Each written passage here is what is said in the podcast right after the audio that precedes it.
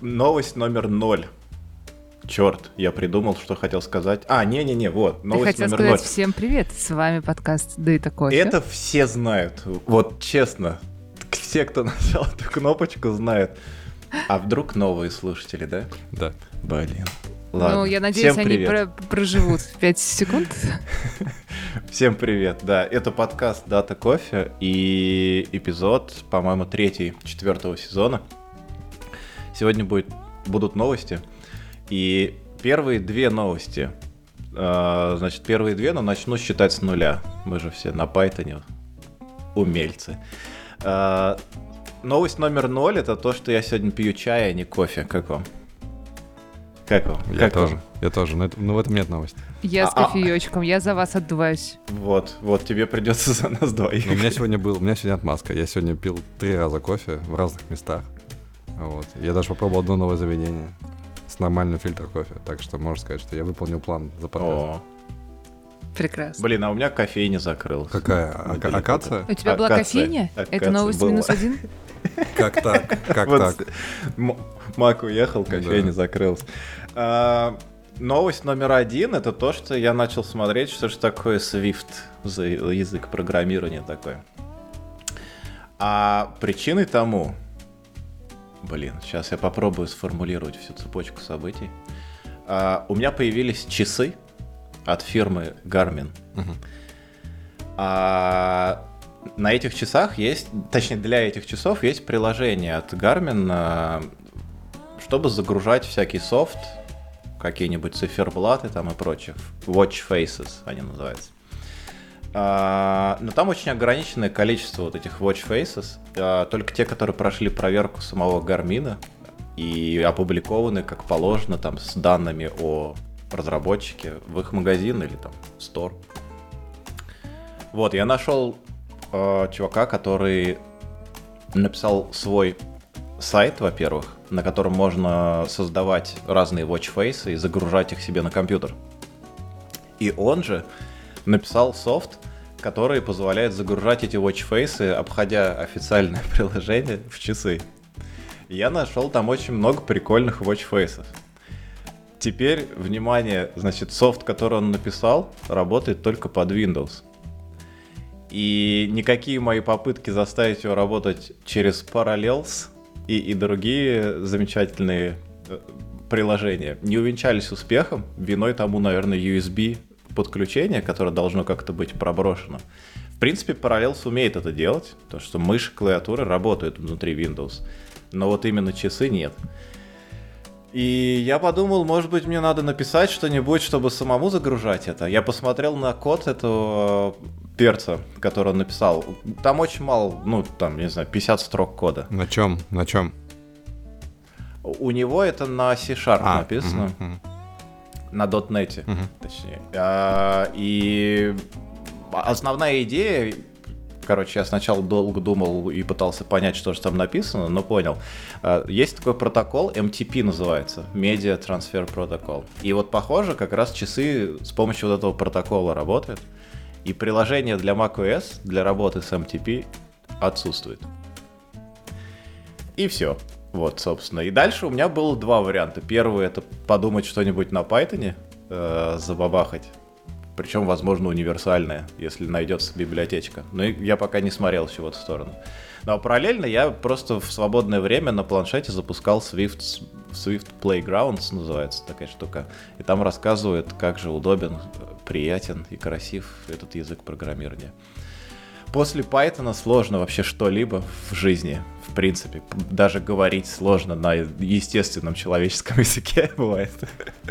Вот, поэтому я не скажу, что Swift настолько прост, но в целом ничего сложного нет. а, Но как бы пока я вот ткнулся в другую проблему. И проблема это заключается в том, что единственная библиотека, которая позволяет работать с USB э, девайсами на macOS, она на- написана на жестком C. Для М, неё На нету- Objective-C, наверное. Да, для нее нету раперов в э, Swift и способов подключения. То есть, если ты можешь работать с USB-устройствами, можешь писать приложение на Swift, но тебе придется врезаться и писать там вот на Objective-C, значит, кусочки, чтобы эту библиотеку как-то там IO, IO Kit называется, что-то типа того. IO Framework. Такие дела. К- короче, да, вляпался в Swift. Не знаю, как отмыться теперь. Отмывайся питоном. Ты чё?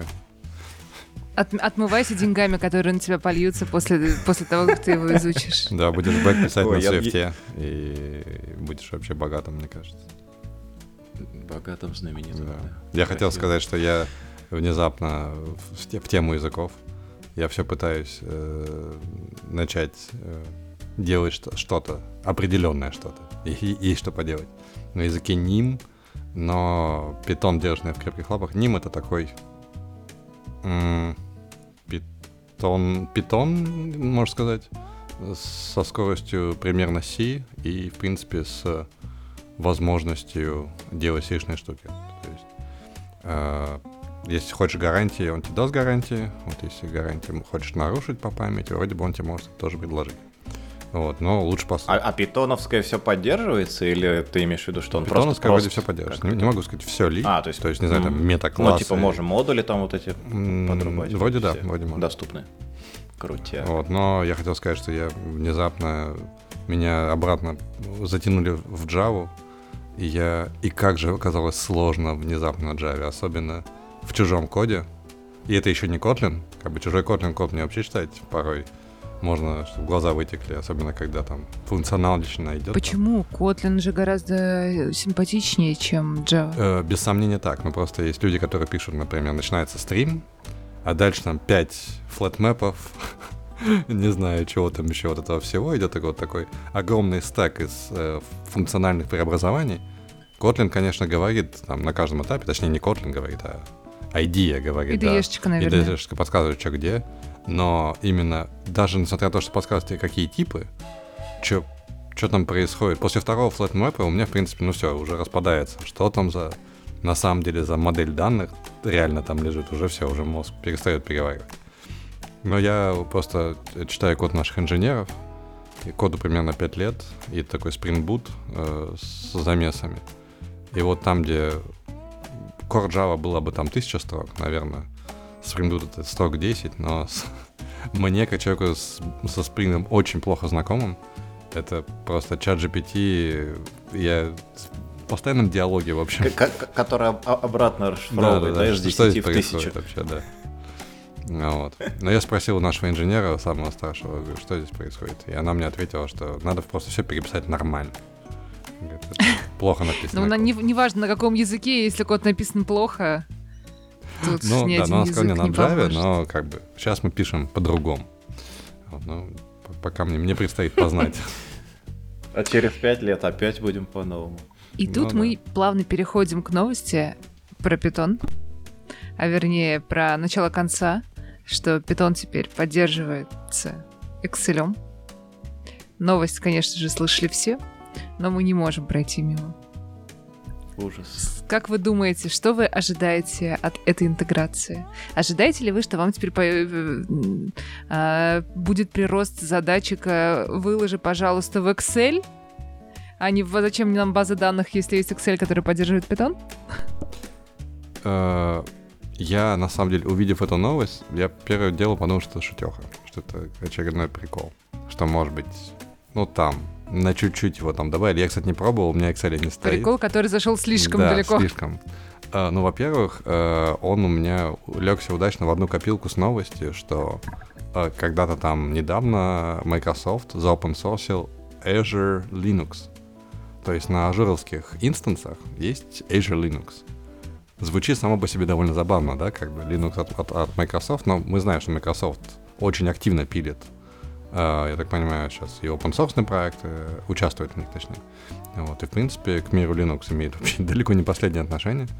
Вот, и это как бы упало в одну копилку. Вот, но что меня не порадовало, это то, что я уже рассказывал, что у нас на работе очень часто используется Google Sheets, а, к которым, э, ну, то есть есть люди, которые Google Sheets это основной, собственно, источник данных, работы и так далее, как Excel у других. Вот, и э, они хотят, мало того, что у них огромные шиты, там, конфигурации, это вот какой-нибудь там огромная книга на несколько листов со 100 колонками, каждая из которых имеет свое семантическое значение определенное. А, поверх этого они еще хотят плагины, написанные на Google Apps Script. Google Apps Script это что-то вроде JavaScript, только со, своим, со своими особенностями. Вот. А, проходя через это мучение, даже понимание концептов, хочется сказать, а почему бы, не знаю, не Visual Basic, классика, или, увидев это, не Python. Есть на самом деле для Google Apps Script питоновские байдинги, вот, но почему-то большинство людей предпочитает все равно TypeScript, JavaScript э, интерфейсы, вероятно, потому что Web Native, как бы. Вот, так что, ну, я бы не отказался, наверное, даже от питона в Google Apps, если на них можно было писать функции, что-то подобное. Другое дело, что это наверняка огромная дыра безопасности. Я могу предположить. И посмотрим. Да. Короче, Дина спросила, чего мы ожидаем. Я ожидаю коллапса вселенной от, от, от этой интеграции. А, давайте сначала про саму новость. Значит, в статье на блоге в Microsoft, у Microsoft сказано, что там установлены библиотеки Matplotlib и Seaborn для визуализации. Там есть Scikit Learn и Stats Models. И, и дальше начинается интересное, значит, или неинтересное. Во-первых, я не очень понимаю, зачем некоторые вещи Microsoft делает. Ну, я многие вещи не понимаю, но вот одна из таких вещей, значит, э, они прям в этой статье в блоге говорят, что очень круто, посмотрите, вы добавляете какой-то свой код на питоне прям в Excel, и кто-то из вашей команды может открыть этот Excel, увидеть там и сказать, uh, looks good to me, да, uh, заапрувить условно. Но это ни на что не влияет, это просто комментарии. Вопрос. Ребята, у вас есть GitHub. Почему бы вам не сделать нормальную интеграцию с GitHub? Чтобы можно было изменение там кода, раз уж вы дошли до Python в Excel, мать его, э, изменение кода, чтобы публиковались нормально в репозитории, чтобы там можно было опрувить и так далее. Можно даже чтобы вот эти же... можно было она... сравнивать рядышком два Excel, да? Ну, два, или, например, так. Два, не знаю, скрипта, которые в Excel воткнули. Мне кажется, это супер... Непонятно, а... непонятно. Да? Это, это же э, код вы говорите, что можно писать код на довольно серьезном языке программирования, популярном, но сделайте версионирование, pull request, вот это все. Не очень понятно. Ну, а еще мне интересно, что это не тот питон, который просто показывает красивые графички, а питон такой, я так понимаю, приближенный к Data Science. То есть они собираются прям крутить модельки внутри Excel. Ну, не совсем внутри Excel. А, я нашел другую статью. Я, кстати, не помню, как на нее попал. Может быть, я по ссылке какой-то из блога перешел, может быть, отдельно. А, статья называется Data Security and Python in Excel. Ну, то есть э, что же там, как, как это все, насколько это все безопасно. И первым пунктом как раз идет то, что Python запускается в отдельных изолированных контейнерах в Azure. У которых нет доступа не... к данным в Excel, да? Это, кстати, первый пункт, да, а у них нет доступа к данным в Excel по умолчанию. То есть только если ты явно указываешь э, внутри Python, у тебя есть метод Excel, называется, э, ну, функция, да, built-in функция. И вот эта функция как раз дает доступ к данным из Excel. Если ты ее не указывал, то этот Python не имеет доступа к твоим, к твоим данным в Excel. Ну, Я в принципе, не понимаю, как... что это за интеграция с Excel, если ну, для чего тогда, если нет доступа дан- к данным по умолчанию? Более того, от кого мы защищаемся, если файл Excel лежит локально? Я понимаю, это не, да, не, не Google шиты, это локальный файл Excel. Ну, смотри, файл Excel локально лежит, но обрабатываются данные в клауде, в, в Azure. Да. То есть ты не ты, можешь ну, локально кажется... питончиком забраться в него? Нет, не, не, питончик запускается в инстансе в облаке. То есть у тебя есть Excel, ты в нем пишешь код, и этот код исполняется в отдельном инстансе в клауде, потому что он может быть довольно, довольно тяжелым, и там локального, локальных мощностей может не хватать. Если мы особенно говорим про ML, может как раз э, может не хватить вот этого всего. А, то есть, ну, в принципе, мне кажется, разделение нужно. То есть ты четко понимаешь, уходит куда-то данные из твоего компьютера или нет. То есть, если там явно написано, использована вот эта функция Excel, то значит данные куда-то уходят. Если единственный способ работы с питоном а, в Excel это в облаке Azure, то у меня два вопросика. Первое, ну почему не разрешить локально его поднимать для тех задач, для которых не нужны огромные мощности, но нужна секьюрность? А второе, если этого не сделали локально, то зачем это надо? И ответ напрашивается сам собой. А, чтобы Microsoft чуть больше знал о пользователях, о своих, э, об их, я не знаю, финансовых а, ну, на самом деле, отношения. на самом деле, они говорят, что они, конечно же, ничего не знают о своих пользователях. А это поднимается конечно, в изолированном конечно. контейнере, к которому они доступа а, не то ладно. чтобы имеют. А, но, в принципе, дальше что они говорят? То есть в обратную сторону, то есть, в каких случаях в такой инфраструктуре может потребоваться запуск чего-либо в Python без предоставления доступа к данным. Например, у тебя какая-то модель должна отработать где-то в контейнере, чего-то посчитать, вернуть, и вот эти данные ты возвращаешь в Excel. Но из Excel туда ничего не пересылаешь. Ну, наверное, такой сценарий может иногда быть, просто как идея. Ну, в принципе, вот privacy preserving computations, они как бы имеют место, естественно. Другое дело, что как только мы про это говорим, вся легкость употребления Excel и Python в одном предложении куда-то улетучивается. Э, но... Ну, легкость в том, что ты прям в формуле, как бы в строке формул пишешь py и дальше фигачишь свой Python код. Ну, в принципе, и, легко. Я предположил, что... Если у тебя есть облако, интеграция с облаком, Не-не, тебе... Не-не-не-не. Вот тут надо понимать, тебе ничего не надо от облака. То есть тебе не надо аккаунт в Azure иметь или что-то. Просто технически оно работает так, что твой значит, Excel а, запускает инстансы в Azure контейнерах. Ну, то, ну, мне по-любому нужен аккаунт Microsoft, правильно? Но у тебя, если есть Excel, может быть, а, у тебя есть аккаунт ну, Microsoft. Просто да, странно, почему бы не запускать этот контейнер прям локально, э, не знаю, в WSL, в том же втором. Ну, интересно. Я могу, единственное, вот опять же, если подумать, зачем это надо, в принципе, зачем я бы использовал это, вот, чтобы диаграммы и графики рисовать красивые, да, и там известные мне, да, с более-менее понятным стилем, не знаю, копипаста, и вот, вот этот график мы используем, не знаю, вот эти вот цвета, вот этот стиль, и сразу человек он есть, да, не нужно натыкивать. Я уж не знаю, как там в Excel это происходит, на самом деле, в плане, можно ли скинуть человеку э, темплейт графика, как вообще этот объект представлен в XML, без понятия.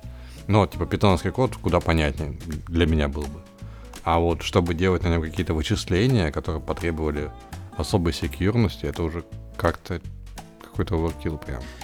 Ну, вот у них такой путь. И дальше следующий, собственно, момент, вот по поводу секьюрности, да, вся вот эта статья. Следующий момент, что контейнер, в котором запускается Python, он содержит ограниченный набор библиотек, который курируется Анакондой. А, они там запартнерились с Анакондой, и там есть Я как раз хотела спросить, зачем нам Excel, если есть Юпитер? А, ну, в Юпитере нет Excel. Ну, ну, как бы как бы можно его туда воткнуть, в принципе. Не Excel, но что-то подобное. Ну, а Excel нет, понимаешь? Не, ну это, не Excel, это, это все. Это, это, это, это вопрос, вот зачем нужен Excel, вот если есть Python, типа того. Э, Нет, ну подожди, питон, питон это, ну, не хранит данные внутри себя. Ну, можно, конечно, это тоже устроить, но зачем? Если есть питон и базы данных, ну, как бы учитывая, что питон еще и работает снаружи от баз данных, как и в этом случае. А, ну, короче, а, значит, там ограниченный набор библиотек, и контейнеры запускаются в Azure. Двигаемся дальше. Это все статья про секьюрность, да? А, код питона, который запускается, не имеет доступа к вашему компьютеру, девайсам или аккаунту. То есть в своем Python коде ты не можешь, например, обратиться к локальному файлу, который у тебя в соседней папке лежит. Именно потому, что оно все запускается в изолированном контейнере в облаке, а не у тебя. Дальше еще одна фишечка. Я подумал, ну, ну, как бы все понятно, но можно же захотеть все сломать, если очень захотелось. А дальше они говорят, что у этого контейнера нету сетевого доступа. То есть, если я правильно это читаю, то ты не можешь установить какой-нибудь пакет через PIP себе в свой Python. Именно поэтому Там они же уже на... есть в начало пакет по списка- умолчанию. Да, в начало списка вписали, что только безопасные библиотеки, которые предоставлены анакондой. Без возможности поставить свои пакеты? Да. Я, у меня был вопрос, у меня в самом начале я эту новость прочел. У меня был вопрос к вам. Что, запускаем Airflow из Excel? Или, не знаю, дергаем Ну, на это- фишечки? Не, смотри, сделать это возможно теоретически. То есть, что нельзя делать, да, по, про ограничения? Нельзя к своему девайсу обращаться, там, к файлам на компьютере и прочему. Все, что у тебя есть в плане интеграции между Python и Excel, это функция XL, которая позволяет данные из Excel передавать в Python. Теоретически, если ты закачаешь э, репозиторий Airflow с GitHub, воткнешь его на страничку Excel и передашь его через функцию Excel в Python, который крутится в изолированном контейнере, наверное, можно сделать задуманное. Ну, если у тебя есть там requests, то в принципе после requests... У тебя requests, может быть, и есть, но доступа в интернет у этого контейнера нет. А, а, окей, окей, окей. То есть это, грубо говоря, только тоннель между моим Excel instance и вон той И container instance. Azure, да, да. А. И По все. крайней мере, нам рассказывают, что это работает именно так. Вряд ли нам покажут, как именно докер собирается. Ну, может быть, даже пока кстати. Потому что, ну, из, из э, взаим... Потому что мы же все знаем, как э, Microsoft любит делиться исходниками. Ну, тут они типа open source все-таки хотят использовать. Как то Python, так что... Возможно, они и. Excel в open source переведут, кто знает. Ой, сомневаюсь. Слишком Вот да. Слишком жирная добыча. А, ну и вот, собственно, такая штука. Функции Python не могут возвращать э, что-либо, кроме данных, если я правильно э, понял. То есть они могут в ячейку что-нибудь втыкать, какие-то наборы данных. Подожди. А, Не, функции Python не могут возвращать ничего, кроме данных. А в Excel, да. что, кроме данных, могут вообще возвращать функции Python? Ведь все данные. Не, ну, знаешь, какой-нибудь объект, например. А, Объект а, тоже а- а данные. график, график, собственно, график диаграмма. То есть зачем все борны, матплот, либо и же с ним? Ну, наверное, наверное, сейчас, значит, я тебе скажу, Python function, т-т-т, который отображает результат в ячейке, в которой вписана функция. Функции Python не могут возвращать другие какие-либо объекты наподобие макросов, э, кода VBA или других формул. М.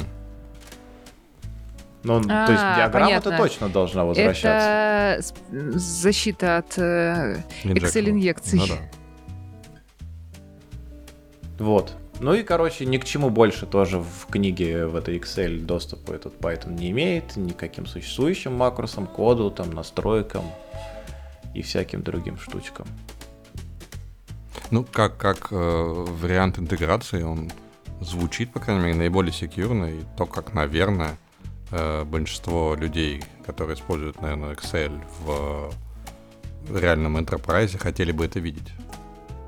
То есть, А, людей, использующих Excel в реальном enterprise. Что за люди используют Excel в enterprise? давайте спросим Генриха, который у нас был в гостях. Что Он- за люди в он Excel нам в интер- У вас что, нет. Excel? У нас нет. Дина, вот. Нет, у нас нет Excel. Ну, у Мака Google Sheets Но у нас. Google Sheets. Excel нет, ладно. Ф- ф- У нас есть базы, зачем нам Excel? Ну а как же пользователи, которые придумали какую-нибудь табличку мэппинга? У них нету системы отдельной, в которой эти данные загрузить, а Excel с табличкой есть. Э, У нас нету пользователей, которые придумывают э, маппинг и не умеют писать SQL. Ну, так или иначе, мы знаем, что у Microsoft нормально денег с Excel. Так что есть люди, которые пользуются Excel в enterprise. Не, у нас Ладно. очень много Excel. Как и очень распространенность Windows. Я вам сочувствую. Я, вам, так, знаете, сверху немножечко сочувствую, потому что... ладно, ладно, я ярый э, антипоклонник Excel, поэтому... Не, мы тут, А по-моему, никто не сказал, что мы поклонники. Ну да.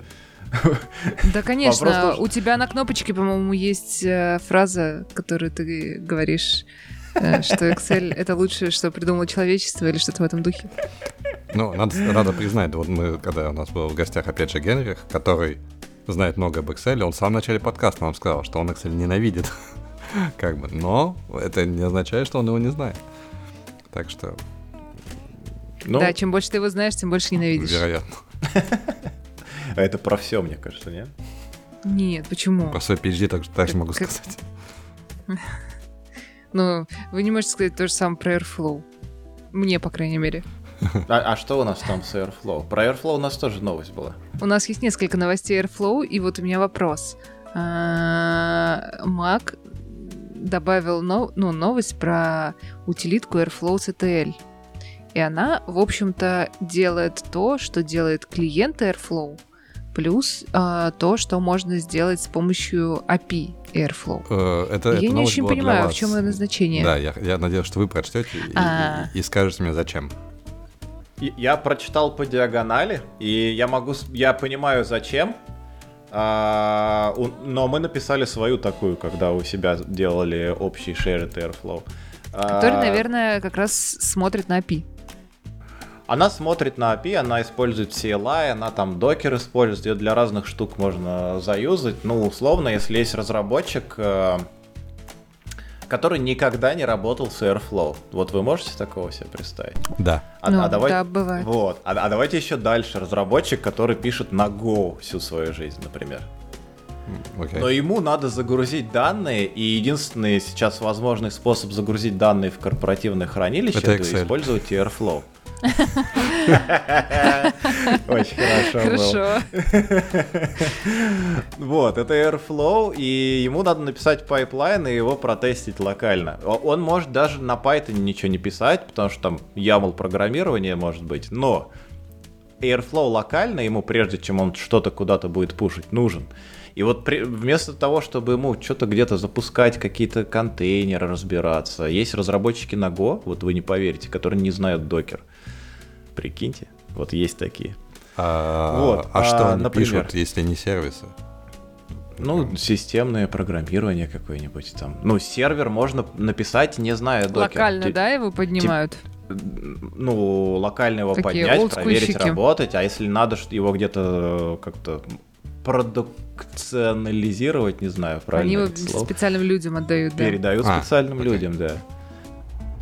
Вот, и, и, соответственно, мы писали примерно то же самое, то есть используя API, используя там Airflow встроенный э, CLI и используя Docker команды, мы вот это все собрали, чтобы более удобно там запустил одну команду в консоли, у тебя все поднялось, все настроилось, синхронизировано там с Амазоном уже, твоя локальная, твой локальный instance. То есть ты можешь заняться тем, что от тебя требуется, написать новый pipeline. Вот, в этом случае, да, наверное, есть смысл. И у Astronomer'а, кстати, тоже там, по-моему, было где-то в репе в этой ссылка на Astronomer CLI, они, в принципе, то же самое делают, что-то, что можно ускоряет, грубо говоря, поднятие Airflow локально, если тебе надо. Ну, то есть вместо того, чтобы реквесты писать в API, ты делаешь то же самое в командной строке. Правильно я понимаю? Ну, какие реквесты, например? Ну, поменяй мне конфигурацию. Ну, не, Расскажи не, не, мне ты... список дагов, которые у тебя есть. Вот это вот все, что... Ну, список дагов, это можно, по-моему, в Airflow, mm. во встроенном Airflow да. Да. А, например, э, собрать твой даг и отправить его в инстанс Амазона через S3. Вот запаковать а, его я, в, видимо, в не дочитал до того момента, Не, не, где... это я про нашу тебе рассказываю. А. Я эту, про эту новость я вообще не читал, я только видел в конце астрономер CLI. Э, что они на него ссылаются. А у нас вот какие-то такие вещи. Собрать образ локально для докера, именно с нашими там всякими патчами, операторами и прочим. Нет, зачем а... это нужно для какой-то конкретной а, э, среды, я прекрасно понимаю, потому что ну, у вас есть э, то, как вы привыкли работать, и вы, и вы просто автоматизируете то, что делаете вы. Вопрос, зачем это делать э, отдельной утилитой Airflow CTL, если у нас есть э, API, да, которая все это позволяет сделать. Если что-то из этого API не позволяет сделать, ну, Airflow open source же возьми, да, туда на контрибьют. Но это, но это же просто ускорение работы. То есть, ну вот есть, например, Airflow. Э, все версии Airflow опубликован, опубликованы в Docker Hub. Ты можешь написать свой локальный там Docker Compose, указать нужную тебе версию, поднять. А с этой утилиткой ты просто указываешь нужную тебе версию Airflow, оно все загружается, скачивается, у тебя локально поднимается само. Ну, там в одну, в одну команду. Это просто ускорение времени работы со всеми вот этими штуками. Если честно, я тут не увидела ничего про докер в этом. А, нет, действительно, есть э, единственное упоминание от докера, что э, AstroCTL может поднять Airflow локально, используя докер. Все, больше ничего про, про него нет. Сам ну, вот эта штука, я не знаю, как она работает. Я подумал, что она тоже через докер работает. Э, ну, вот они вначале пишут в описании, что позволяет предоставляет набор команд для инициализации, сборки, билда, старт, стоп и менедж Airflow mm-hmm. Project.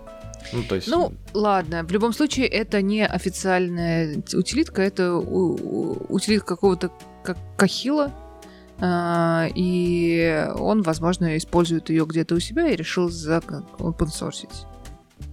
Что, вот, вот это меня... И правильно сделал. Он молодец, конечно, что open source ничего плохого в этом не вижу. Но для меня как раз вот такие утилитки, они, мне кажется, очень специализированы под конкретный проект, да, там, да, команды да, и согласна, так далее. как раз.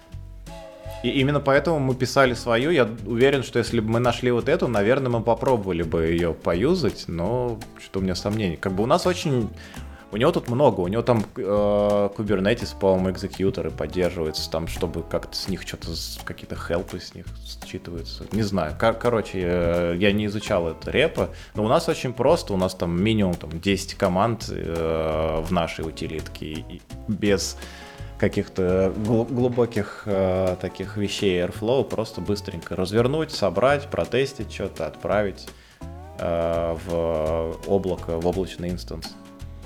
Но мне кажется, штука хорошая. Вообще любой open source это хорошо. Да. Это правда. Ждем им, ну, как бы, какой-нибудь шикарный MDB для, для репозиториев в гите, чтобы понять. Ну, звездочки, конечно, в репозиториях роляют, но тем не менее, недостаточно наглядно. Что у нас еще за новости? Airflow 2.7.0 вышел. Ой, Женя упоминал, что у него есть мысли mm-hmm. обновиться до Airflow 2.7.0. Я пошел, короче, читать про этот 2.7.0, будь он не ладен. И у меня теперь тоже есть мысли обновиться до 2.7.0. У меня тоже они появились сегодня, когда я читал эту новость. Не знаю, так, что... получится ли, но... А, получится ли обновиться, в смысле? Ну, переписывать четыре сотни дагов, если там вдруг сильно большие деприкейтед э, всякие штуки, наверное, наши аналитики не очень захотят. Но надо будет попробовать. Это же разные аналитики. Каждому не по 400, каждому по, по чуть-чуть. Нужно просто подход найти ко всем. А, смотрите, значит, Airflow 2.7.0. Чего они тут понадобавляли? Молодцы, конечно. А, настроечные и завершающие таски. Это такой специфический вид тасок, а, в которых ты описываешь какие-то вещи, которые тебе, ну, среду готовишь, например, или, или что-то там, образ какой-то собираешь. Что-то, что всегда должно быть в начале твоего дага или в, до каких-то тасок выполнено, и, соответственно, tier down э, таски, это которые должны в конце всегда быть выполнены. И, соответственно, вот эти tier down, они не запустятся, если... Э, если tier down, значит... Не tear down, setup, начальный таска, если она не э, выполнена, то дальше ничто, ничего выполняться не будет. Если выше нее что-то не завершилось, то она сама не выполнится и не даст выполниться всем остальным таскам. А, что если бы что, что, что бы не упало в середине этого процесса после setup таски, а, оно никак не остановит и не зафейлит DAG до момента, пока не закончит выполняться tier down таска. То есть это какие-то такие вещи, которые обязательно выполняются в начале дага и в конце. А, в принципе, мне кажется, эти вещи можно реализовать и в других версиях Airflow, но из того, что я прочитал, это выглядит удобнее. Дальше штука, которой мне очень на самом деле не хватало самому, потому что приходилось все время лазить по докерам, по ECS в Амазоне и так далее, чтобы смотреть всякие health-чеки и вообще состояние текущее инстансы Airflow, особенно учитывая, что мы его шерим с другими командами. И в 2.7.0 добавили кластер Activity UI. Это такая штука, которая на одной страничке показывает кучу разных, э, значит, сведений про ваш кластер, про ваш шедулер, там, или их количество и все, все их статусы, там, health чеки, про базу данных, там, э, воркеры и DAG процессоры, показывает э, состояние слотов в пулах, какие заняты сейчас, какие там таски ранятся, где там предел достигнуть и так далее топ-5 самых долго работающих дагов и показывает еще, что очень хорошо исторические метрики, то есть можно посмотреть э, в прошлом какие-то статусы, сколько там было э, в, зафейлено, например, в какой-то момент, и по таскам, по дагам. Мне кажется, очень прикольная штука. Мне прямо нужна была, потому что я все время, говорю, хожу через консоль смотрю ручками каждый раз, когда что-то нехорошее происходит. Вот. А, следующий момент. А, мой любимый Graph View, который я прям использую на всех версиях Airflow, начиная с 1 какой-то там, а, убрали, выпилили нагло, и его больше нет. И вместо него появился новый Graph View, который очень сильно напоминает э, блоки вот эти тасочки из Найфай. Э, и Луиджи. Да, выглядит в целом неплохо, но надо пощупать. Я еще сам не смотрел, на, насколько оно все удобно реализовано. Ну, я вот это то, что меня останавливает от скорого обновления на 2.7.0. И, кстати, из прикольных штук что они добавили заодно вот с этим GraphView, они добавили хоткеи. То есть прямо на экране. Наконец, да, наконец. Да, вот в этом GraphView на экране, значит, можно будет хоткеями там а, очистить статусы тасок, пометить там как успешно или зафейлить а, а, еще, кстати, там ноуты появились, знаешь, заметки, к, например, если у тебя что-то упало, можно дописать, что упало, там вот так вот мы решили, условно. Мне кажется, прикольные штуки. Но хоткей это прям тема. Не знаю, ходки это, конечно, круто и удобно, но заметки, кажется, это еще круче, потому что э, дежурный проходится, да, и всюду пишет, э, тут почини, тут поправь, тут мы больше не, не используем эту таблицу, здесь, пожалуйста, э, будь осторожен, мы так не делаем. Это прекрасно. Да, да, очень прикольно. Ну и две еще других э, новости тоже в обновлении Airflow, этом 2.7.0. Одна это добавили chain linear такой способ э, построения дага, способ построения зависимостей. То есть, если ты хочешь, чтобы там твои вот эти три таски выполнились после вот этих пяти, сейчас можно это сделать с помощью task group. А вот этот chain linear позволяет это делать без task group. То есть ты можешь прям а, описать листом, списком, значит, вот эти таски следующим шагом выполняются, а потом вот эти таски. И пока вот из этого списка, значит, таски не выполнится, к следующим не Подожди, это же обычная графовая история, когда после трех тасок э, исполняются другие три таски. Или ты имеешь в виду, чтобы не было вот этих вот линий большого количества да, 9 штук? Да-да-да, чтобы тебе это все не описывать отдельно, ты можешь прям списками задавать, что вот этот первый шаг, дальше вот это. Но я говорю, сейчас это с помощью task групп можно сделать. Не знаю, мне нормально как-то. Я помню, ты говорила, что ты не любишь таск-группы. Task, да, группы. еще с тех пор, как, я не знаю, как сейчас, насколько хорошо таск-группы работают, но у таск-группы, если я правильно помню, в какой-то момент был собственный статус, нет, нет, я, знаешь, я с сабдагами путаю, наверное. Ой, сабдаги это, SubDAG, это жесть. Сабдаги это, да. это полностью... А с таск-группом а, были проблемы в визуализации. То есть в какой-то момент э, а, веб-сервер а, начинал подтупливать, если были таск-группы. И если много тасок внутри. Да, кстати, был такой, mm. я что-то тоже припомню. Ну, по сабдагам я тебя тоже полностью поддерживаю, тоже не люблю. Хорошо, что их, по-моему, выпилили, если я правильно mm-hmm. помню, их больше нет. Да. Вот. э, Ну и последнее, что, за что у меня тут глаза зацепились, э, это встроенная интеграция с Open Lineage. Да, жаль, что не Open Metadata э, на самом деле. Если бы это была Open Metadata, я бы сра- ну, завтра бы уже пошла договариваться с девопсами о том, что мы обновляемся. Погоди, но у Open Metadata есть своя интеграция с Airflow. Да, но она не настолько... Ну, то есть это интеграция Open Metadata с Airflow, а не встроенные Open А. Metadata в Airflow. То есть все-таки... А, Естественно, буду, буду ею пользоваться в тот момент, когда дойдем до Lineage, но тем не менее а, было бы круто, если бы оно прямо с Airflow поставлялось, и, и можно было сразу, не знаю, как-то магически прочитать даги и получить все а, пере- перекатывания данных из одного источника в другой. Ну да.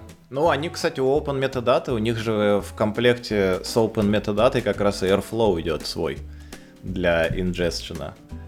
Можно, наверное, туда все свои даги перегрузить. Но они подним... То есть, если ты поднимаешь Open Metadata, там есть отдельный контейнер ingestion, они его называют. Он уже пропатчен и содержит все необходимые там провайдеры и прочие для Open Metadata. Звучит не очень нативненько, но посмотрим. Ну и неизвестно, сколько они там его будут поддерживать, например. Ну, короче, как-то да. Немного непонятно. Я не знаю ничего про Open Lineage. Э, Название интересное. Ничего, как бы, кроме названия, я рассказать не могу.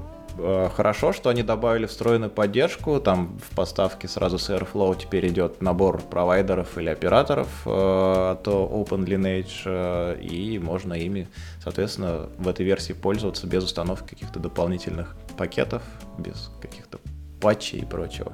Надо посмотреть. Я даже не слышал про него. Может быть, штука хорошая. Вот, кажется, это все, что я интересного почерпнул из обновления 2.7.0, но мне очень понравилось, особенно учитывая неудачный наш апгрейд до 2.5.3. Я уже думаю, может быть, сразу на 2.7.0 тогда рвануть. Опасненько, учитывая, что еще пока нету м, патчей всех к 2.7.0. Ну, да, есть, есть такое. Но и набор фичей очень сильно, конечно, привлекает. По поводу, если у нас про Airflow больше нету новостей, по-моему, не было. А, есть какой-то Мэг, а, свежая э, замена Airflow. А, как это классическая убийца Airflow, про который никто никогда не знает, и поэтому... Ну, Е- Окей. Есть такая штука, я, честно говоря, я себе ее записал в список того, чтобы посмотреть, потому что мне понравилось визуально. Но обычно, когда мне что-то нравится визуально, это означает, что под капотом оно не очень хорошо работает. Оно красиво на презентации выглядит, а вот, да, вот как в реальном использовании, не знаю. Но вместо я, разработчиков просто наняли классных UX-дизайнеров. ну, надо посмотреть. Вообще ничего про этот инструмент не знаю. Э, Мне кажется, мы с Маком его параллельно примерно добавляли. Я тоже где-то видел эту новость. Ну, не могу ничего сказать, рассказать про эту убийцу Airflow. Про open source в целом я хотел поговорить. Э, Я-то Мгм. хотел еще на первом эпизоде э, нашего нового сезона затронуть эту тему, но мы что-то в игры с вами ударились. HashiCorp Э, замечательная компания, которая столько классных инструментов open source сделала и столько контрибьютила в, наш, в наше комьюнити, э, объявила несколько уже недель назад, получается, если не месяцев, э, что они меняют лицензию на всех своих продуктах, включая Terraform, с чистого open source, там был, по-моему, Mozilla, если я не ошибаюсь, Mozilla license, они уходят на би... Как она? Бизнес? Я, я забыл даже название, честно говоря. Как они ее назвали? Да, Business Source License называется новая лицензия. И со всех новых версий их продуктов вместо Mozilla версии 2.0 у них будет лицензия Business Source. И в целом они это объявили и преподнесли, конечно, как ничего страшного, не переживайте, все будет хорошо, это тоже открытая лицензия. Но на самом деле она далеко не такая открытая, э, как всем кажется. И мы на работе даже немного дискутировали, когда прочитали первый раз э, это в блоге у HashiCorp, что на нас это типа никак не повлияет, но вообще вероятность, что повлияет на очень много кого. А как именно она повлияет? Значит, э, первое, э, это влияет, влияет, значит, на все продукты, которые так или иначе могут конкурировать с HashiCorp. И вот этот момент в лицензии, он оставляет огромный простор юридический для того, чтобы трактовать значит, э, влияет ли ваш конкретный софт или то, что вы делаете, на и конкурирует ли с HashiCorp. И, в принципе, они даже у себя в FAQ, в вопросах и ответах говорят, что чтобы получить пояснение, если вы не знаете, э, значит, означает ли внедрение Terraform в ваш продукт э, сразу автоматически, что вы становитесь нашим конкурентом или нет, напишите нам, значит, на специальный email, и наш юридический и наши отдел юристы расскажет вам. Вами займутся. Вот, вот именно. Отлично. А, ну, если в двух словах ограничения новой лицензии, они не запрещают, в принципе, пользоваться Terraform как таковым, новыми версиями, естественно, потому что старые уже а ты сейчас говоришь только про Terraform или не, про нет, все? Потому что я, вот меня мне больше всего беспокоит. интересно. А мне беспокоит Волт, которым пользуется Озон. Ну, они на самом деле на все э, продукты лицензию меня, поменяли, поэтому и Волт в, то, в том числе там же. Но меня просто Terraform беспокоил, я про него начал разбирать. Э, есть такая штука, которую многие компании используют, называется TerraGrant. Э, его делала компания GrantWork. И вот эта штука, она используется как замена нативному Terraform, потому что там определенный набор как бы, абстракций позволяет очень удобно, быстро Terraform пользоваться. И как раз бизнес-модель вот этого Terragranта была построена вокруг полной открытости и доступности для коммерческого, в том числе использования Terraform. И сейчас им, конечно, надо будет менять а, что-то. Сейчас мы про это тоже поговорим. И вот, собственно, они как раз рассказали э, детали про то, что, на что влияет новая лицензия, и, значит, ограничения не запрещают вам использовать Terraform у себя, если выполняются два критерия. А, Первое. Вы строите продукт, который, э, если не выполняются, точнее, оба критерия. Если вы строите продукт, который является конкурентом HashiCorp, то есть если вы такой не строите, то все окей, но, как мы выяснили, непонятно до конца, что является и как мы трактуем понятие конкурента. И второй пункт — это вы внедряете Terraform в свой продукт. Вот если вы ничего этого не делаете, то все отлично. Но насколько внедрение так, в свой подождите, продукт... что значит внедря... внедряете Во... свой продукт? Значит, вот... вы это все укладывается в ту самую их идею, которую как бы они, значит, планируют осуществить, что если вы что-то не понимаете, если вы не знаете юридически, мешаете вы нам или нет, обратитесь в наш юридический отдел. Очень много слов юридически я сегодня говорю, но ситуация того требует. В общем, до версии 1.5.5 Terraform и до версии всех, которые были на момент э, вот этого объявления остальных продуктов HashiCorp, э, лицензия осталась старая, можно пользоваться ровно так же, как и раньше пользовались, если не обновляться. Если обновляться, тут возникают вопросы, неясности, туманности. И вот что предлагает TerraGrant, который, как я говорил, очень во многих компаниях используется как платная замена Terraform. Они предлагают запустить Open Terraform. Вот. А, со следующей версии они сначала они, значит, объявили манифест, э, опубликовали и сказали, что у них цель такая. Цель первая — попросить HashiCorp сменить лицензию обратно. Вот. Ну, в принципе, достойно, мне кажется. Попробовать стоило. Неплохо. А второй пункт манифеста, э, условно, это что если HashiCorp отказывается, то сделать форк и создавать open source. Как мы понимаем, HashiCorp не захотел обратно отказываться а, от своих планов, и вот эти ребята TerraGrant вместе с кучей других людей, это не только они, они э, запускают Open Terraform.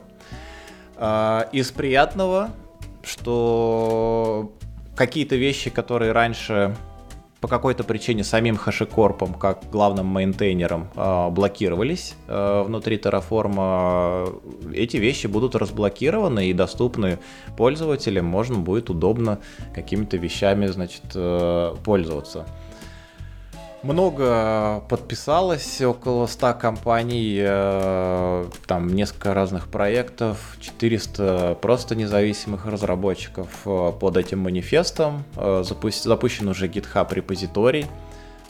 И, по-моему, вот прям на днях, я, мы сейчас записываемся 30 августа, это я для наших слушателей.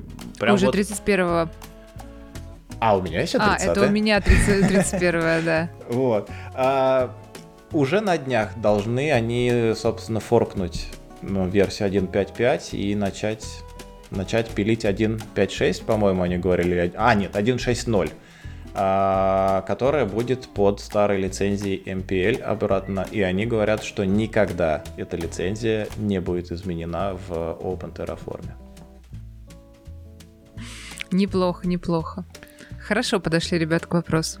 Ну, сложно. Тут нужно очень, мне кажется, большая поддержка от, э, ну и, и желание кого-то еще. Как бы, если вот я сам, например, мне тоже не нравится, что HashiCorp меняет лицензию, но я не готов форкать Terraform, чтобы мейнтейнить. Ну, лично у тебя развивать. нету просто свободных э, пары спринтов на это, да. Пара спринтов, отлично. Вот очень хорошая, высокая оценка, я бы сказал. Ну, Посмотрим, что из этого получится. Я думаю, если следующая версия от Open Terraform будет э, совместима, будет э, работать так же, как и задумано, я думаю, что мы у себя будем переходить на него. Потому что очень не нравится никому, и особенно юридическому отделу, вот эта вот неопределенность в трактовках э, новой лицензии и возможности использовать в своих продуктах оригинальный Terraform от HashiCorp. Такие дела. Прямо драма. Новость печальная, да. Что еще у нас хорошего из печальных новостей есть? Ну, у нас есть новость про а, российского производителя процессоров Байкал. Они объявили банкротство, о своем.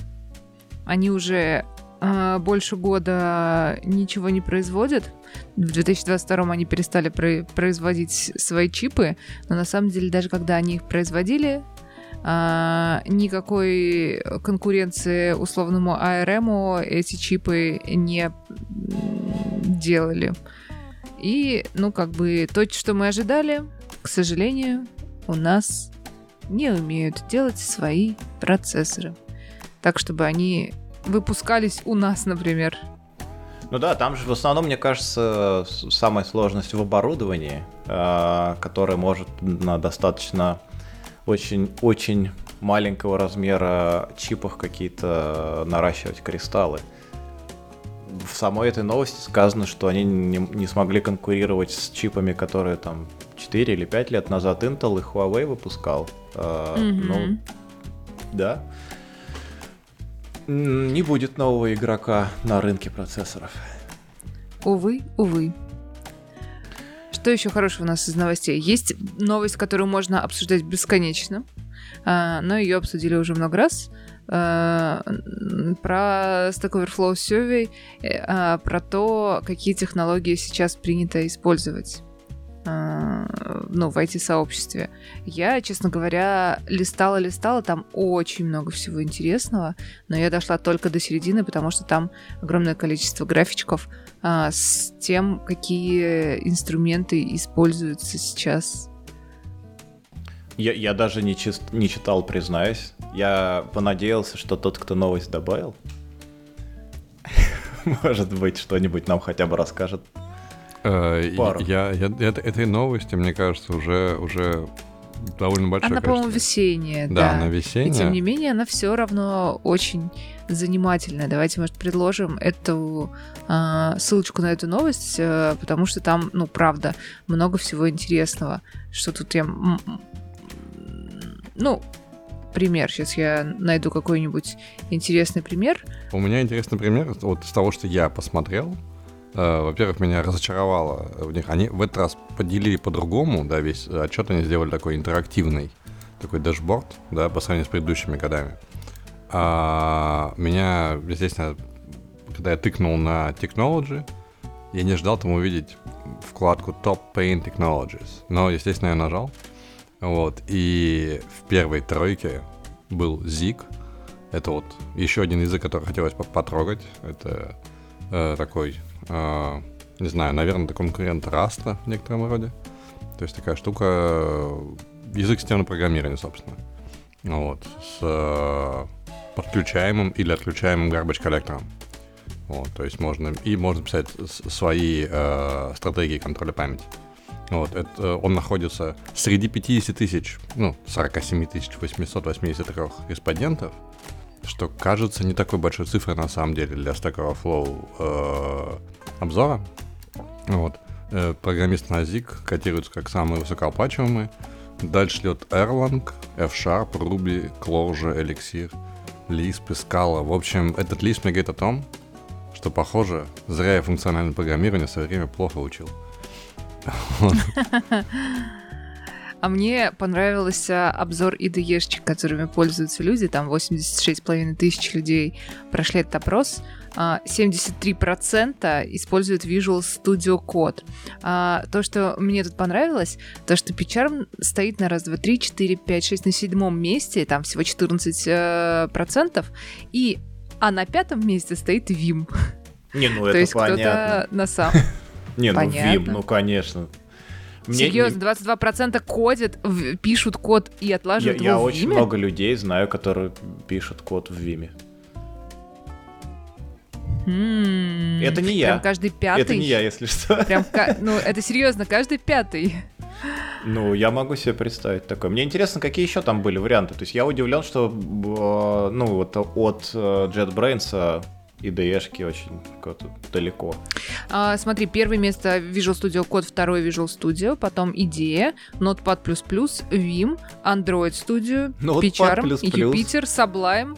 Да, вот, ну нет, вот, Notepad++, по... это вот это я понимаю. Погоди, Vim вот, тебя вот удивил, я вижу оно... каждый день. Серьезно? Да. У кого винда стоит, и кто еще не поставил себе VS Code. Э, у меня Sublime, ну, понятное дело, не для того, чтобы там кодить, а для того, чтобы смотреть чужой код, но тем не менее, время от времени приходится...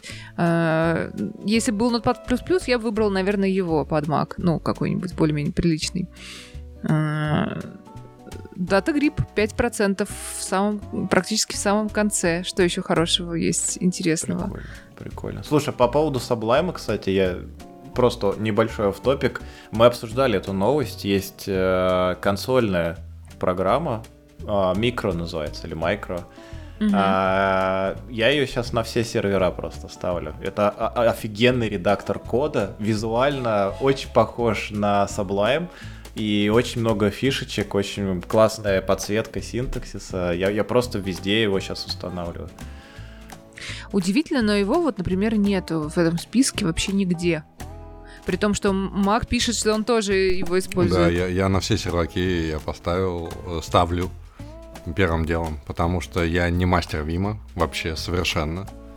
И, и, и не мастер Ви, Э, ставить весь код сервак не всегда надо, а вот если когда надо быстренько, особенно почитать чужой код, где-нибудь на удаленном серваке и машинке, прям вот просто обалденная штука. Единственный нюанс, который мне не понравился, я недавно пытался установить его на Hat машину какую-то, э, и вот у меня есть две штуки, что я ставлю обычно на виртуалке. Это фиш, э, за что, ну, я не ставлю дефолтным этим терминалом, э, в смысле, не терминалом, как правильно это сказать? Shell. Э, интерпретатором, да, шеллом. Вот. э, и, собственно, майкро. И вот в Red Hat, э, который у нас, он весь enterprise-ный, поставить и то, и другое, это прям еще те танцы с бубном. Вот. Оказывается, непросто. Самый простой способ в итоге в качестве майкро просто скачать нужный build. Вот и все. А-а-а. Шикарно работает. Давайте следующий гра... еще один графичек я э, озвучу. А, график э, мессенджеры, наверное, можно это сказать, ну или визуальных мессенджеров, то есть они называются Synchronous Tool. А на первом месте Teams, Microsoft Teams, 51%. Дальше идут Slack, Zoom, Discord, а, Google Meet, WhatsApp, Telegram. У Telegram 19%. А, что там из интересного? Jitsi 3%, а, ERC внезапно 3%, Rocket Chat 1,5%, а, то, чем пользуемся на работе мы, это Mattermost, а, чуть меньше 4%. Это прям... И внезапно Skype все еще жив, 13% с половиной. Mm-hmm интересные, интересные графички. Прям, я считаю, мы можем в следующий, к следующему разу выбрать тоже несколько м- самых понравившихся в оценке. И, да, обсудить, короче. Да, да, можно попробовать. Uh, я... Teams, понятно. Этот гадский Microsoft. Это, да, понятно. Uh, вот. Uh, я очень удивлен, что там Telegram есть, то есть это Synchronization Tools. Это просто, типа, там у нас DAG упал, типа, смотри, вот в таком духе используется. То есть мы же обсуждали, по-моему, какие вещи мы, какие эти мессенджеры мы для работы используем. Я думаю, телеграммом пользуются те, кто пользуется облаками, потому что какая разница, все равно ты доверяешь какому-то стороннему э, свои данные, свои переписки, все что угодно с, с какому-то стороннему сервису. Ну, развернутым у, у нас, твоих у нас Teams. Просто потому, что это дешево, если ты все равно берешь э, кучу подписки от Microsoft, угу. то это получается выгодно. Но я его не люблю. Я все жду, когда они выпустят новое приложение. Я под... тоже не любила Teams в то время, когда он у нас был. И, кстати, зря, потому что когда он пропал, оказалось в нем настолько все удобно. Там, ну, больше всего самое удобное в Teams то, что там а, ну, во-первых, синхронизация с твоими контактами со всеми рабочими, ну, то есть э, все, кто э, в системе зарегистрирован, у них э, их сразу можешь добавить в любую встречу, там же календарь, и из этого же календаря у тебя создается видеозвонок. И к этому же видеозвонку у тебя присобачен чат. И вот все это сейчас без Microsoft Teams у нас находится в совершенно разных э, историях. Слушай, а расскажи немного, а что есть в Mattermost? Вот из того, что в ты рассказал. Люди. Люди. Люди, переписки, все. И бэкапы админы делают регулярно, и все хорошо. И ну, она а еще звонки, не тормозит. а чат к звонку? Нет. Есть, а, есть возможность прикрутить Я почему? туда есть звонки? Есть э, звонки. звонки. Есть возможность прикрутить туда звонки. правильно? Но они настолько они убогие.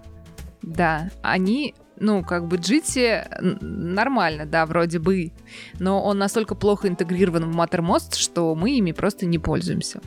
То есть мы просто создаем э, в медзоне звонок, например, или там кто в медзоне, кто в зуме, кто, короче, кому где удобно. И приходится давать э, во всех своих браузерах э, разрешение первому, второму, третьему э, способу общения, чтобы там демонстрировать экран условно. Короче, а, зря вы не любите Microsoft Teams. Внезапно он очень хорош для рабочих целей. Я буду в этом случае внезапно адвокатом Google Workspace, как я уже написал в нашем чате, потому что все то же самое, ну, по описанию. У нас мы Teams тоже вынуждены пользоваться, потому что некоторые контракты работают э, на, Microsoft, на майкрософтовском стеке. Вот, но вот эта вся штука с, с тем, чтобы календарь добавить людей, все контакты и вот это все, оно, конечно, тоже очень удобно и не тормозит. Ну да, это, это все браузер, правда. Teams тормозит это сто процентов. Его постоянно не получается достать из иконки э, с приложениями. Он постоянно куда-то пропадает. Это, это действительно так. И мы его терпеть не могли, пока не лишились. Возможно, возможно... Короче, все на джабе. А... Что вот на самом деле. Ну, кстати... Почему? И RT-шки есть. Ну, я про это говорю, на джабе, это же одно и то же или не одно и то же? Фейстайм только у тех, у кого есть маки, нет. как бы не у каждого. Нет, нет, нет. Нет? А, мы Теперь обсуждали FaceTime... эту новость. Не, сам FaceTime, я, кстати, не знаю, выпустили ли они отдельное приложение для других платформ, но сами звонки FaceTime, ими можно делиться с, с кем хочешь, и у этого человека просто в браузере этот звонок откроется. То есть это не только Apple инфраструктура. М-м, интересно. А по поводу Teams, э, они же обещали обновленное приложение выпустить, и под Windows уже какую-то бету выпустили, не на электроне и на каком-то другом фреймворке. И под macOS тоже собираются выпустить. Посмотрим, как оно будет. Потому что моя внешняя веб-камера, которую я покупал специально для звонков в Teams, на которой написано, что она сертифицирована для Teams, не работает с Teams и вешает его наглухо, поэтому я звоню через Teams в браузере. Ну, может быть, она должна еще хотела Windows в качестве операционной системы, нет? Нет, там написано macOS, Teams, там такие-то версии, все. А там написано работать. Intel, типа, должен быть или нет? Или типа... Ой, я не помню, но мне кажется, нет. Мне кажется, нет. Ну, посмотрим, что, что будет. Ну, кстати, по поводу мессенджера, ребята, а это офигенно вписывается вот в этот разговор про разные способы взаимодействия на работе. А, новая версия приложения WhatsApp для macOS. И я всерьез думаю посмотреть вот с рабочей стороны на эту штуку. Почему? Два момента. Первое. А, они говорят, что наконец-то будут в приложении для компьютера групповые звонки. А второе. В отличие от всех остальных Teams и прочего, они написали нативное приложение для macOS. То есть оно прям родненькое на... Я не знаю, на чем они писали, кстати, но... но... Нет, спасибо. Я, пожалуй, воздержусь от того, чтобы WhatsApp ставить я, себе я на но. дам им еще один шанс. Я помню, сколько я мучился и плевался с одной из версий там несколько лет назад, которая все время отваливалась от сети, которая постоянно просила, чтобы телефон был подключен к э, сервакам там и прочее.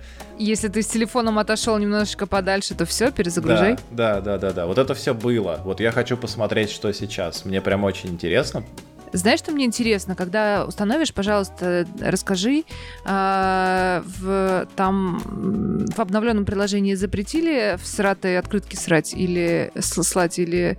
Э, не знаю, не знаю. В смысле запретили? А это, это же одна из ключевых функций. Основная фича, да, для бухгалтерии Excel и открытки в WhatsApp. И питон теперь еще. Питон это, это вот, кстати... Вот можно писать на... Можно на питоне в WhatsApp писать? Да, аски и генератор в сратах открыток, мне кажется. Отлично. Неплохо. Так, хорошо. У меня была еще одна мысль, э, одна тема, которую я хотел обсудить и поговорить, но я ее оставлю на другой выпуск. Я только вот это хотел сказать. Да, я хотел быстро строкой, что в рамках э, игрового подкаста Data Coffee мы забыли упомянуть, э, и Алекс мне напомнил, что на днях вышел Blasphemous 2. Вот, у нас был Quake 2, а теперь еще вышел Blasphemous 2. Вот, и все восхищены и говорят, что стало лучше, приятней и, и, и веселей. И поэтому я особо боюсь ее покупать. Ну, потому что первый затянул меня на много часов. Э, одна из тех игр, которые я играл. Вот. Говорят, что стало еще лучше. Э, самое главное, что в ней в игре осталось, это стиль. Вот. Стиль не поменяли, так что, мне кажется, всем поклонникам должно зайти. Но из того, что я читал, я, честно говоря, от тебя впервые про эту игру услышал, про первую часть даже. И от тебя же услышал про то, что вторую выпустили. А, единственное, что я прочитал в статье ко второй версии, что они говорят, что она стала более играбельна для большего числа игроков. То есть ну, да, ме- да. менее хардкорная, так скажем. Менее хардкорная, да. Да, да. А еще из игровых штук, раз что ты заговорил, я, я еще пару слов скажу. Значит, а, на Nintendo вышла Sea of Stars. Очень офигенная RPG. Прям я скачал демку, мне супер понравилось. Я хочу поиграть, наверное, полную.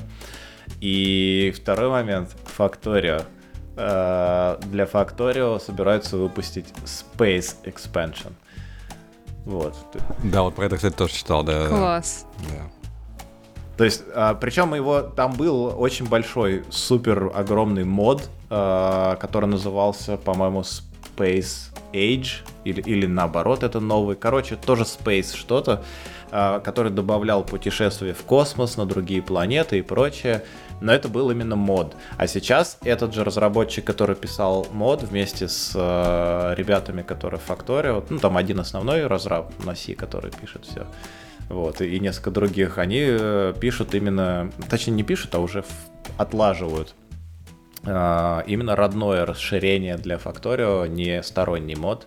А, выглядит очень красиво и много всяких фишечек должно добавить, если кто Factorio интересуется, я думаю, будет счастлив. Ну, наверное, на сегодня все. Обсудили кучу новостей и даже немножечко игрушки. Э, затронули. Опять это прям уже в традицию входит. По Думу, наверное, нет новостей. Нам приходится что-то Приходится, да, симулировать. Да. вот. Э, это был подкаст Дата Кофе. Э, всем до новых встреч. Пока-пока. Пока-пока. Пока. -пока. Пока.